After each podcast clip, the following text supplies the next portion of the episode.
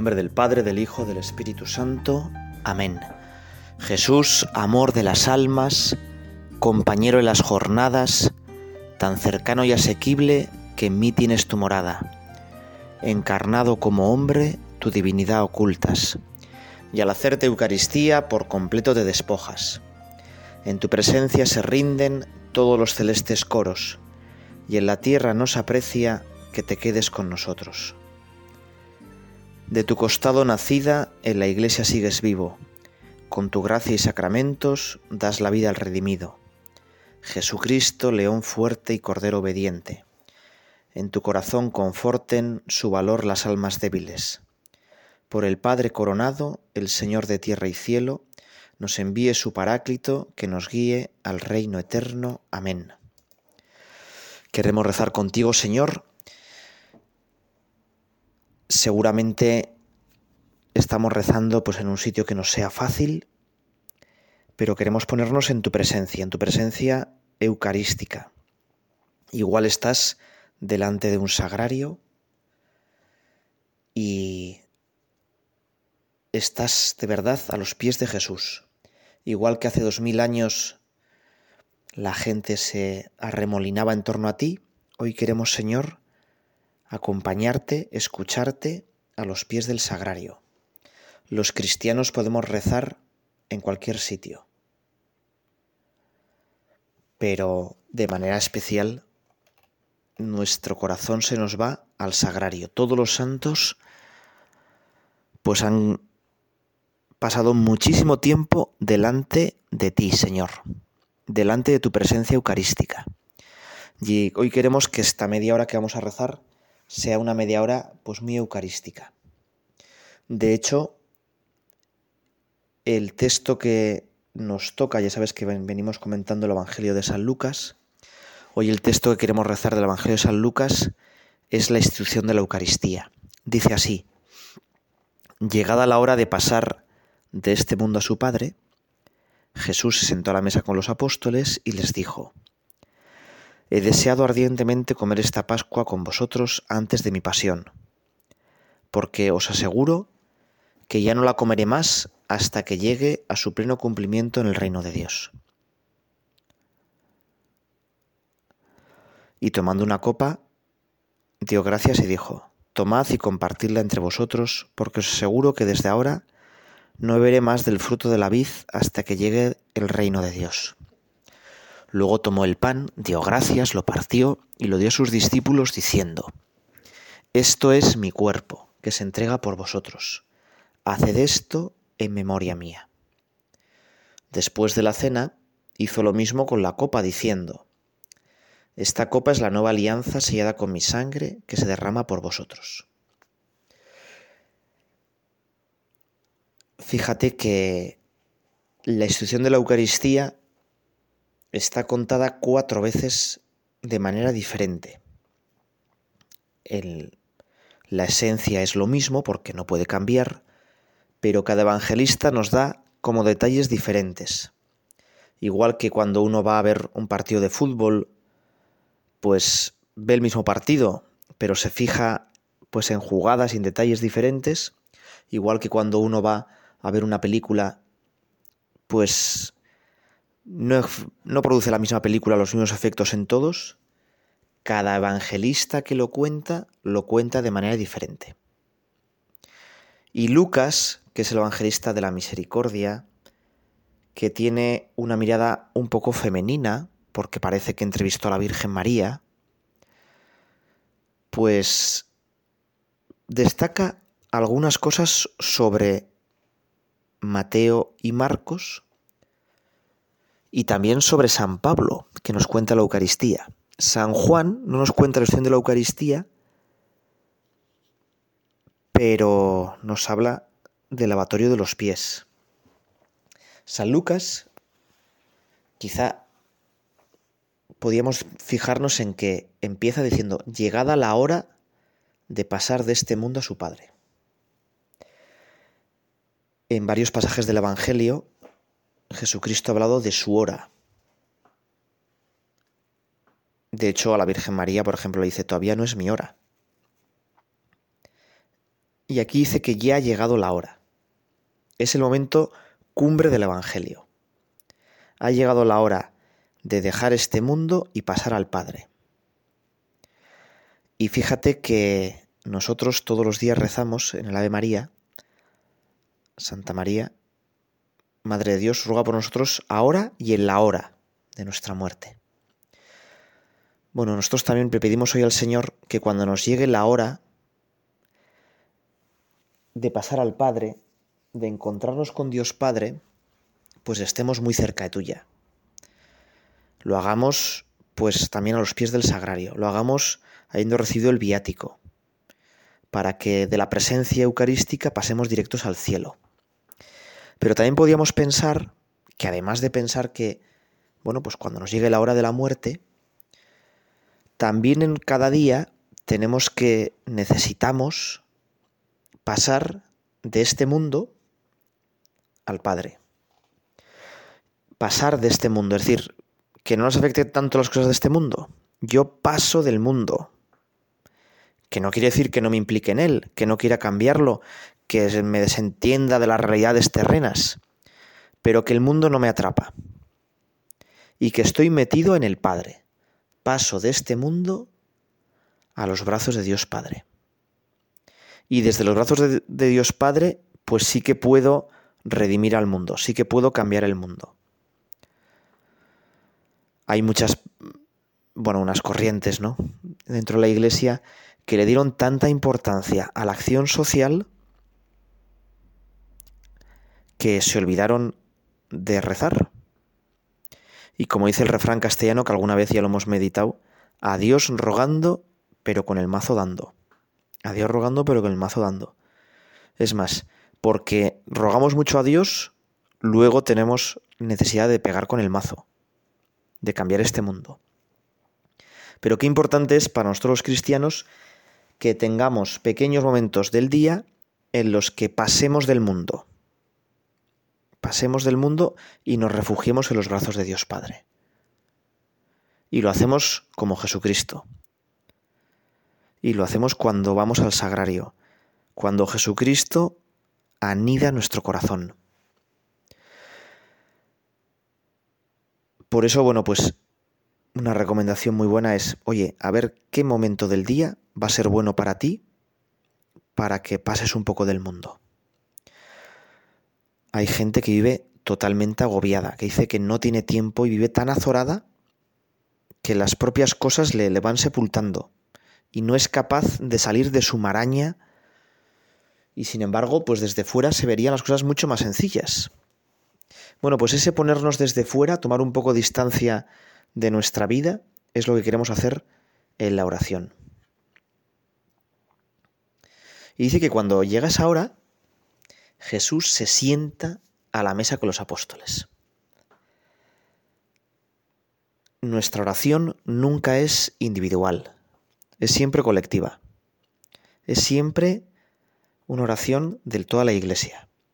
Jesús, para pasar de este mundo y llegar al Padre, se sienta con los apóstoles. Y nosotros también tenemos que sentarnos con toda la iglesia y por eso qué importante es también, bueno, tener momentos de oración personal, pero también la misa, ¿no? En la, la misa nos encontramos con todos los cristianos de todos los tiempos. No van a misa solo los cuatro o cinco que van a la misa diario de todos los días, sino que a misa vamos todos los cristianos de todos los tiempos. Yo ahí me uno a todos los que hoy van a misa y a todos los que alguna vez han ido a misa y a todos los que están en el corazón de Cristo. Bueno, pues sentarnos, ¿no? Hay un compañero mío que dice que lo más importante para la fraternidad es la perpendicular, hacer una perpendicular, es decir, estar sentado y compartir. Nosotros también queremos, Señor, hoy compartir contigo y queremos también compartir nuestra vida con todos los demás. Hay una corriente de individualismo, hay una verdadera ola en la que las nuevas tecnologías nos aíslan de los demás. Y queremos que no sea así, Señor. Hoy pedimos imitar tus sentimientos. Señor, ayúdame a pasar de este mundo a los brazos de tu Padre, a reunirme con toda la iglesia, a sentarme a la mesa de la Eucaristía y allí encontrar mi vida, mi fuerza.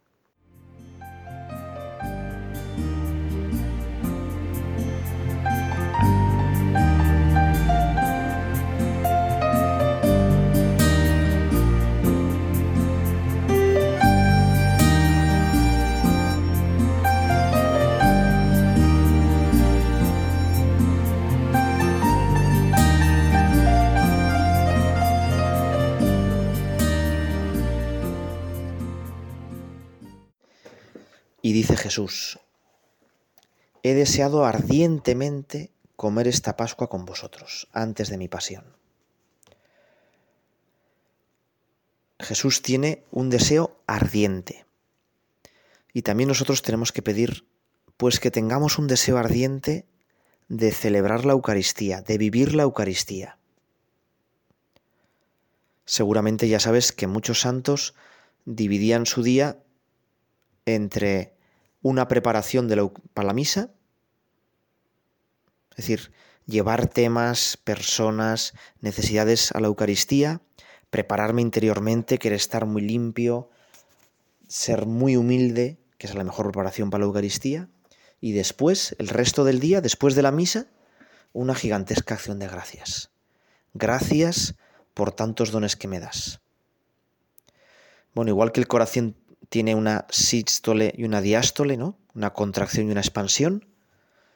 Pues también toda nuestra vida es un poco así, ¿no? Una preparación para la gran Eucaristía del cielo, un poco de penitencia, un poco de desierto, un poco de, pues, preparar nuestro corazón para que Jesús lo encuentre vacío y pueda habitar en él. Y todo eso lo tenemos que ir haciendo día a día y después una gigantesca expansión un dar gracias que se da gracias con las manos. Es decir, después de cada misa somos enviados a llevar los frutos de esa misa a todas las personas, a conseguir que todas las personas conozcan la maravilla de ser cristianos. Bueno, pues contracción y expansión. Lo mismo pasa en nuestra vida. Petición y acción de gracias. Preparación y agradecimiento. Y dentro de esta preparación, San Lucas, que decíamos que cada evangelista tenía como sus peculiaridades, lo que dice es, pone una primera copa antes de la institución propia de la Eucaristía. Sabemos que los judíos tenían hasta cuatro copas de vino en la, en la cena pascual y cada copa de vino tenía un salmo diferente. Por tanto, bueno, pues San Lucas, en una de esas copas de vino, dice, lo hemos leído, tomad y compartidla entre vosotros. Tomad y compartir. Bueno, también es una característica fundamental de la Eucaristía. Ya lo hemos hablado antes, pero compartir, partirnos, para los demás, pues una característica fundamental de nuestra vida. Nuestra vida está hecha para partirnos por los demás. Uno de estos filósofos, bueno, del siglo XX, personalistas, que le gustaba jugar con las palabras, como tantos otros, decía que en el fondo hemos pensado que el ser persona es sobre todo con, bueno, no sé si conoces bien latín, pero bueno, con los casos del latín decía que nominativo, ¿no? Lo importante de ser persona es quién soy yo. Y decía que no, que el ser persona sobre todo es genitivo y dativo. Y a ver si me explico. El genitivo es, pues el, el de. Yo soy, pero sobre todo soy de no sé quién.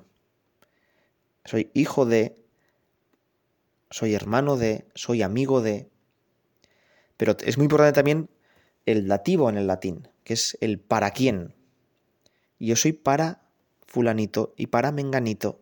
Y mi ser persona, más que encerrarme en quién soy yo, en mi mismidad, en mi autoposesión, en mi autorreflexión, ¿no? Todos estos filósofos idealistas, ¿no? En el que Descartes, ¿no?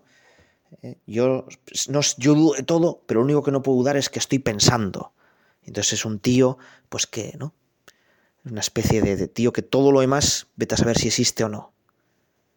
¿eh? Y por eso, bueno, pues el idealismo filosófico ha llevado al individualismo, ha llevado a la soledad absoluta, al aburrimiento total. En cambio, no, mis ser persona, sobre todo, es ser de alguien. Dicen que los budistas, la parte más importante del cuerpo para los budistas es el ombligo, porque me recuerda que yo no me he dado el ser, que me lo han dado otros, y que antes que empiezo a pensar, soy hijo de alguien. Nosotros podríamos decir, soy hijo de Dios. Pero es que además me han dado el ser para darlo a los demás, para gastarme por ellos. Tenemos una misión increíble. Bueno, pues vamos a pensar, ¿no? Yo muchas veces durante el día, pues no me doy para los demás. Me encierro a mí mismo y no soy de otros, no soy para otros. Y se nos mete en pequeñas cosas, ¿no? Muchas veces queremos eh, pues defender como demasiado mi tiempo. O otras veces digo, no, es que esto, oye, que lo haga fulanito, que yo siempre estoy haciendo yo. ¿Y cuántas veces pues me, me, obceco en el yo? Fíjate que Jesucristo, que es sumo y eterno sacerdote, que su acto sacerdotal por excelencia es esta cena pascual que ofrece es así porque ofrece toda su vida, porque no le queda nada por ofrecer. Dicen muchos santos padres que Jesucristo, cuando ya no tenía nada, cuando estaba desnudo al pie de la cruz, ya no le quedaba nada por ofrecer. Y entonces nos da todavía dos regalos más. Nos da a la Virgen María y nos da el Espíritu Santo. Exhaló su Espíritu. Fíjate qué regalazos, ¿eh? Bueno, nosotros unirnos a ese ser regalo. Nosotros tenemos que ser un regalo para los demás.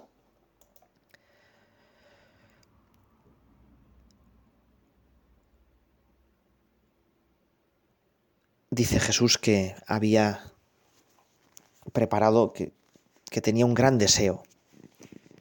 Y seguramente pues los apóstoles dirían, pero ¿por qué tiene este gran deseo? ¿no?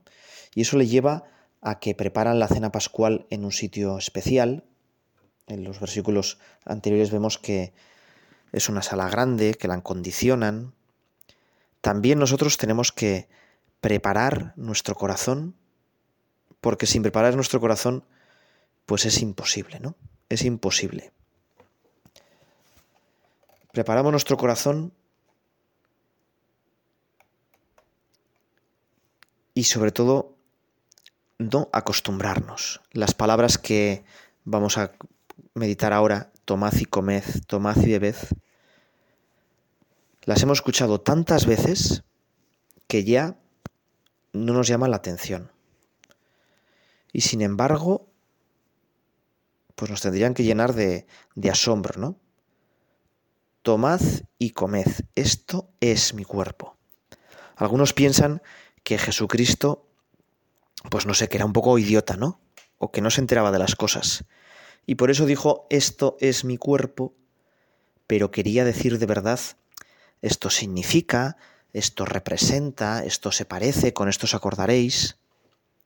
Y que Jesucristo, que dejó todo bien organizado para crear la iglesia, en el fondo la iglesia como que le traicionó que es ahora en el siglo XXI cuando descubrimos de verdad lo que quiso decir Jesucristo. Bueno, pues no. De hecho, esto de que es mi cuerpo, los judíos se lo tomaron tan en serio que muchos dijeron, pero con nosotros no somos caníbales, ¿cómo vamos a comer a Jesús? Jesucristo está de verdad en el pan, es de verdad el pan. Hay una canción que me gusta mucho, si la pones en Spotify la encontrarás muy fácil, está bastante de moda que se llama Huracán. En esta canción tiene como dos partes. Por un lado, la petición de las personas, oye, ¿dónde estás cuando me haces falta? La búsqueda de Dios. Y por otro, la respuesta de Dios. Te la voy a, te la voy a leer la letra. Me he hecho tantas preguntas intentando entender. Me he lanzado a buscarte sin saberte ver. Me he asomado al abismo, me he atrevido a saltar y caer. Y un huracán romperá el cielo desde mi garganta, gritándote, ¿dónde estás cuando me haces falta? Y este podía ser un poco el anhelo del hombre moderno, ¿no? ¿Dónde estás? Dicen que después de Auschwitz Muchos preguntaban, ¿pero dónde está Dios? En un cursillo prematrimonial que di hace nada, me decía un novio, bueno, yo, yo soy creyente, pero ante tanta guerra, ante tanto dolor, ¿dónde estás? Me he hecho tantas preguntas, me he lanzado a buscarte y no te veo. Sigue la canción. Me han dado respuestas, pero no sé qué hacer.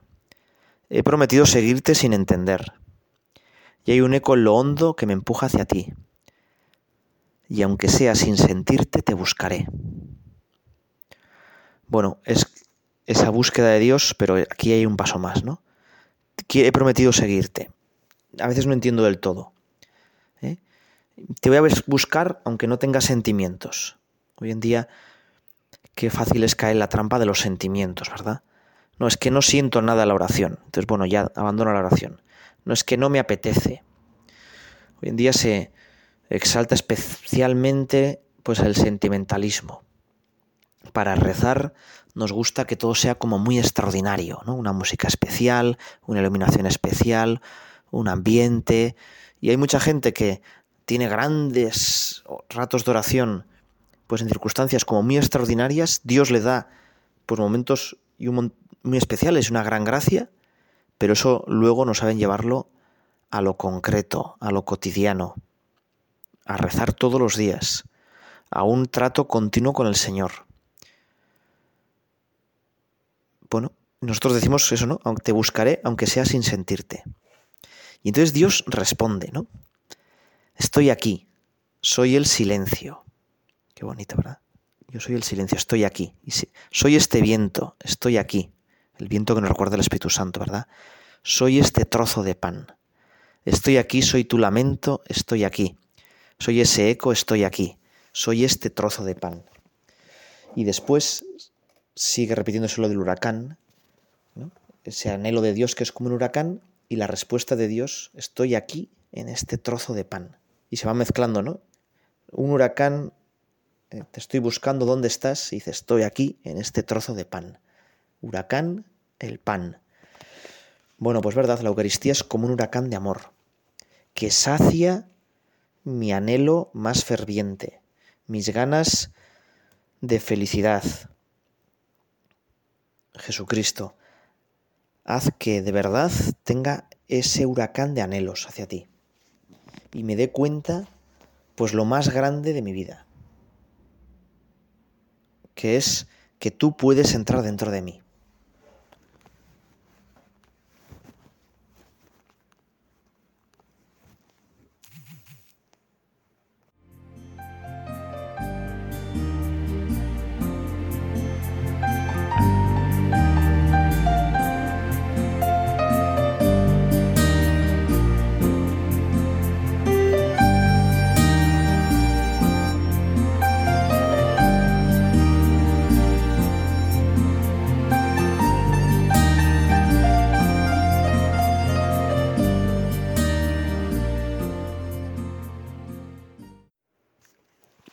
Las palabras sobre el vino todavía son más espectaculares. Tomad y bebed. Esta es mi sangre. Sangre de la alianza nueva y eterna. Jesucristo estaba explicando por qué iba a morir. Estaba adelantando su pasión. Ya sabes que las alianzas, los pactos se llevan con sangre. Si tú pues te peleabas con uno para restablecer la amistad, te hacías un corte en la mano, el otro se hacía un corte en la mano, y al daros la mano, al estrecharos la mano, se mezclaban vuestras sangres y erais de la misma sangre. Ya compartíais la vida. Para los antiguos en la sangre estaba la vida. Y al compartir la vida no podíais pelear. También los términos de un contrato se firman con sangre, de manera que si tú incumplías ese contrato, pues eh, que tu sangre se derramara. O, por ejemplo, los mojones que señalaban los campos, se vendía un campo y entonces se marcaban con la sangre de cada uno para decir, esto, yo esto me lo tomo en serio. Jesucristo, al hacer esto de la sangre, cumple pues toda la teología del Antiguo Testamento. En el Antiguo Testamento también los judíos sellan con Dios una alianza, la alianza vieja. La sellan con la sangre de los corderos. Una vez por familia, cogen un cordero, que es el animal más inocente, le pasan los pecados y lo matan. Con su sangre pintan las puertas de sus casas para que toda esa familia esté consagrada a Dios y luego se lo comen. Fíjate que en la misa decimos, este es el Cordero de Dios, el título que eligió Jesucristo para presentarse es Cordero de Dios. Él también es el más inocente, Él carga con nuestros pecados, lo matamos, su muerte es un gigantesco acto de amor, de entrega, de altruismo, que borra tantos actos de egoísmo, de maldad. Su sangre nos protege, nosotros también nos pintamos con la sangre de Cristo, nos bautizamos en la sangre de Cristo, somos de Cristo y nos lo comemos, lo metemos dentro de nosotros. Esta es mi sangre, sangre de la alianza nueva y eterna. De verdad, decía el, cura de Ars, si supiéramos de verdad lo que es la misa, moriríamos en el acto. Nos estallaría la cabeza la misa es como un gigantesco tesoro que no nos podemos dar cuenta lo que vale, ¿no? Yo he tenido pues, unos, alumnos pues, bastante pequeñitos, de 3 y 5 años, y les llevé a ver la sacristía ¿no? de, de, mi parroquia. Hay una custodia que es maravillosa, ¿no? una custodia barroca, absolutamente espectacular. Y les intenté hacer ver pues la de años que tenía esa custodia y la de dinero que podía valer. Pero claro, es que todo se les quedaba pequeño, porque ellos, muchos años, para ellos son 10 años. ¿no? Los mayores tienen 10 años y ya son muy mayores. Claro, cuando les decía, no, es que tiene, esta custodia tiene 400 años, es que no saben lo que es el número 400. Y cuando les intentaba explicar eh, lo que vale, me decían, vale más que un coche sí, vale más que un coche. Entonces no entendían, ¿no? Cómo una cosa tan pequeña podía valer más que un coche. Bueno, pues algo parecido nos pasa a nosotros, nos pasa a nosotros. La Eucaristía es que no nos da la cabeza para entenderla. Y lo que le pedimos, Señor, es, Señor, abre un poco más la cabeza para que yo en ti te entienda más, para que yo te entienda más. Quiero acabar con otra canción de Hakuna que dice precisamente lo que hemos estado rezando, ¿no?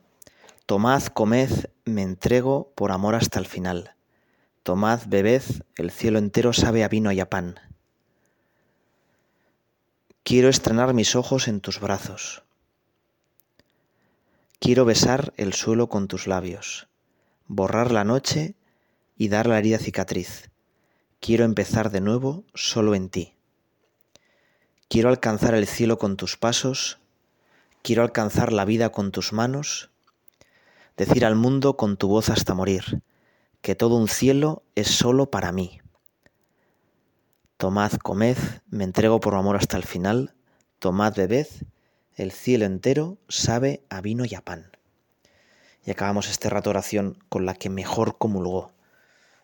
Hay unos cuadros maravillosos de la Virgen comulgando